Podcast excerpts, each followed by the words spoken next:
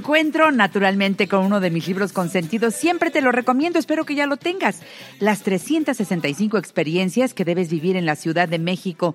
El autor es Juan Luis R. Pons, una publicación de Aguilar y el gusto es enorme para todo el equipo de la mujer actual de que Juan Luis cada semana está con nosotros y en donde ande, a veces está trabajando en otro lugar, a veces está paseando y disfrutando la ciudad y donde sea toma la llamada y comparte con el público de la mujer actual alguna experiencia. ¿Cómo estás Juan Luis? Feliz jueves. ¿Cómo estás?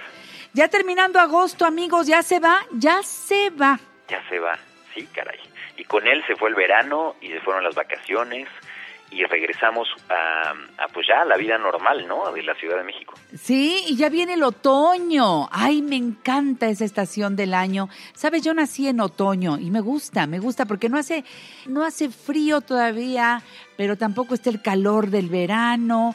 Este, estás en plenas fiestas patrias hay comida rica en esa época del año. Este, me gusta, me gusta septiembre, amigo mío. A mí también me gusta muchísimo, y sabes, porque porque además arranca como la temporada, yo creo, de celebraciones muy características en, en nuestro país, ¿no? Bueno. Eh, de, de, septiembre y de las fiestas patrias nos seguimos ya con las fiestas de muertos y de ahí nos seguimos corridito hasta la Navidad. De acuerdo. es, es como una temporada muy bonita y es, eh, pues no sé, yo desde que era niño, es una, eh, ya la última recta del, del año, me parece muy divertida. Eso, y tú nos vas a ayudar a que lo sea todavía más, porque tienes buenas ideas de todo lo que vives y que has expresado en tu libro de las, de las 365 experiencias. Así que soy todo oídos. Juan Luis, ¿qué trajiste Pues mira, en las últimas semanas les he platicado de cosas que van sucediendo. Eh, muy puntualmente en la ciudad, ¿no? Sí. Allá hablamos del maratón, por ejemplo, el Festival de Cabaret. Hoy les quiero contar sobre algo que no tiene una fecha específica, pero que es muy disfrutable justamente en esta temporada en la que eh, tú me mencionas que es el Parque Bicentenario. ¡Ay! No sé si tú has eh, visitado el parque desde que se inauguró. Es una belleza, me encanta. La verdad es que poca gente, a mí me sigue sorprendiendo que poca gente lo, lo, lo conoce, ¿no? Sí, Eh, es nuevo. Y poca gente sabe, por lo tanto, que existe un espacio así de grande eh, dentro de la propia Ciudad de México, ¿no? Sí. Eh, el- eh, es el terreno que perteneció en algún momento a la antigua refinería 18 de marzo. Has de saber que en 1933, antes incluso de la expropiación petrolera, una compañía puso en operación esta refinería, ¿no? Eh, son 60 hectáreas que Sí. después fueron creciendo hasta 174 hectáreas. Eh, y que bueno, Lázaro Cárdenas eh, nacionalizó en 1938 junto con el resto de la industria petrolera y bueno, ahí se hacía eh, pues todo tipo de gasolinas, ¿no? Y tenía una capacidad de refinación como de 7.500 barriles. Después eh, se cerró y al final fue convertida en un tremendo parque público como parte de las celebraciones de los 200 años de la independencia de nuestro país. Sí. Eh, y la verdad es que es increíble. El fin de semana estuve por allá. Uy, qué rico. Tiene juegos para los chilanguitos, Sí. tiene un lago hermosísimo. Eh, eh, ¿Sabes qué me gusta mucho de cuando llevo a alguien que no lo conoce? Me gusta mucho eh, estacionar. Tú, tú ti- tienes la parte de, de un del estacionamiento que va corriendo a lo largo del parque y es realmente amplio eh, el parque. Entonces, si tú dejas tu coche estacionado en uno de los puntos, caminarlo hasta el otro es de pensarse. Entonces, eh, lo que me gusta es llegar con el coche hasta donde está el- la parte del lago y el lago como está en alto no se ve. Entonces me gusta llevar a gente que es su primera vez a, caminarlo, dejas el coche muy cerca, caminas, vas subiendo como una rampita y entonces de pronto se abre ante ti este enorme lago que es un espacio de, de muchísima paz. Ojalá hubieran más espacios acuíferos en la ciudad.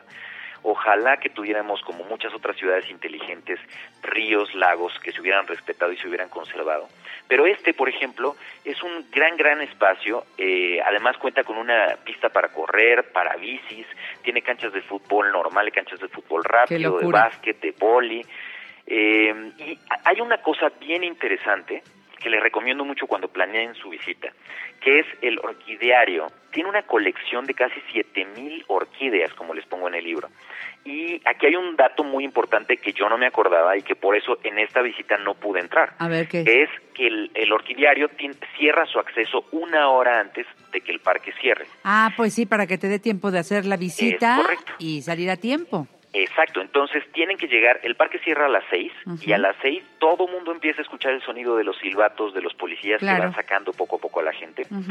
Pero entonces si ustedes quieren visitar el orquidiario, vale mucho la pena de que lleguen con tiempo antes de las cinco porque si no se cierra esa área y ya no van a tener acceso. Yo amo las orquídeas, ¿eh? La verdad, la verdad, son todo un espectáculo, sus colores, los tamaños de las flores, eh, este, es, es toda una experiencia estar en un orquidiario, si no lo han hecho nunca, vívanlo. Y, luego los chavitos dicen, ay, no, ¿yo a qué entro? Hay muchos niños a los que no les interesa. Piensan que eso es algo muy, muy de la sensibilidad femenina, ¿no? Sí, y, o, podrían pensar que a lo mejor es un espacio muy estático, pero la verdad todo depende, como muchas cosas, como las experiencias que semana a semana platicamos aquí en tu programa, con como del cristal con el que se mire o con los ojos frescos con los que los veas. Si tú llevas a tus niños y les dices, oye, vamos a visitar una jungla eh, húmeda, ¿no?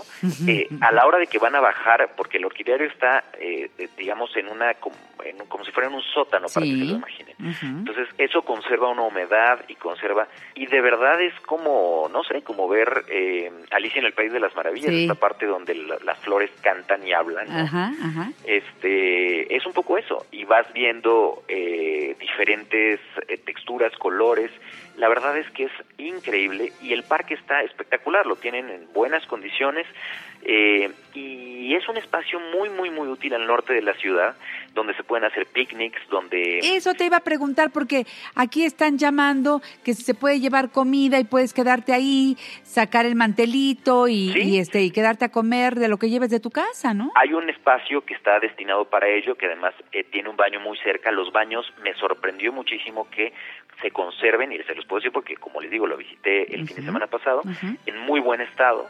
Y realmente me alegra mucho que eh, el gobierno capitalino haya querido conservar este espacio, que en algún momento se manejó el que a lo mejor no, no, no iba a suceder. me alegra muchísimo el hecho de que este espacio, que para el norte de la ciudad es eh, pues tan importante, ¿no? Que, que, y además lo pasas, ¿sabes qué me llamó mucho la atención, Janet? El, el nivel de conservación de los jardines, del, del del pasto.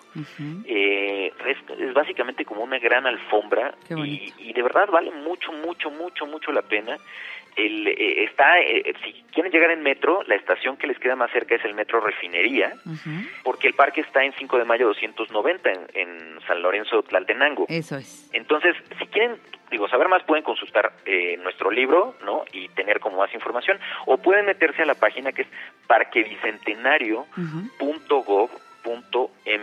Ay, qué bueno que traes toda esa información. .go.mx y ahí pueden tener más información, eh, saber un poco cómo llegar, eh, van a poder aprender algo de la historia del parque, etcétera. Y, de verdad creo que es, es un espacio ay, de esos grandes pulmones que tiene, que tiene la ciudad. Y Eso, necesitamos sacar todo lo que llevamos de lo que acumulamos en la semana, de respirar todo lo que respiramos, andamos en lugares con mucho tránsito, eh, los niños pues ni modo, no son la excepción.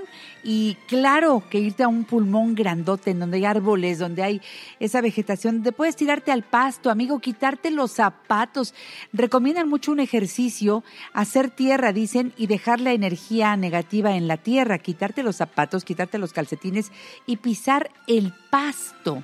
Y eso dicen que da una gran energía. Fíjate que sí, me, justo, justo es algo de lo que yo no me quité los zapatos, pero lo hubiera hecho. Pero me gusta mucho este tocar con la palma de la mano el, el, pasto, ¿no? Y al final lo dices muy bien, es como, como balancear tus energías de alguna manera, como, como tocar otra vez tierra. Es bien chistoso lo que dices y tienes muchísima razón, Janet. Hay, hay pocas oportunidades ya en esta ciudad tan llena de concreto en el que puedan tocar tus pies eh, la tierra real. Eso es. Hoy están preguntando que si se puede entrar con mascotas.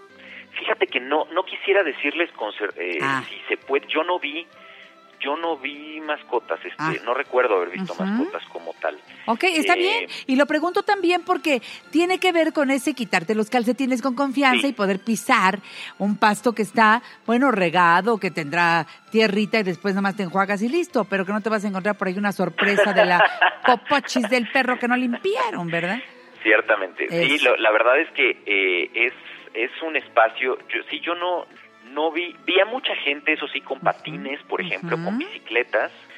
no recuerdo haber visto a alguien con mascotas. Ah, muy y, bien. y puede ser por esta misma, por este mismo asunto. Claro. Pero si me permiten, se los investigo y se los comparto en redes sociales. Eh, escríbanos. Que te ¿no? sigan en dónde. Todas esas Juan dudas Luis? que de pronto eh, me pueden encontrar en arroba Juan Luis R. Pons, donde Pons es P-O-N-S, o arroba 365 experiencias, y ahí le podemos estar en contacto eh, con todas estas dudas que de pronto salen eh, en este y en todos los programas cada jueves. Ah, no, es un gozo. Yo lo paso tan bien contigo. Siempre tengo algo eh, que, abonarle todavía lo mucho que tú nos traes de información. Porque si no conocemos, tenemos dudas. Si ya conocemos, pues bueno, compartimos eh, esa experiencia vivida y es de lo que se trata. Juan Luis le encanta que después de que vayas a un lugar, le digas qué sentiste, qué encontraste, qué algo diferente. Todo eso nos enriquece a todos. Somos una comunidad abierta. Así que Juan Luis, como siempre, te abrazo muy fuerte. Nos vemos eh, eh, por ahí. En algún lugar de la Ciudad de México ya se acercan nuestras fiestas patrias. Nos has dado muy buenos, muy buenas ideas de a dónde reservar para, para ir a pasar la noche, en fin, y tendrás más seguramente para la próxima semana. Así es, es un gusto de verdad compartir estos espacios contigo, que además eres una apasionada también de la ciudad. que viva el Parque Bicentenario, amigo mío. Gracias por estar en La Mujer Actual. Juan Luis R. Pons, gracias y un beso grande. un abrazo grande.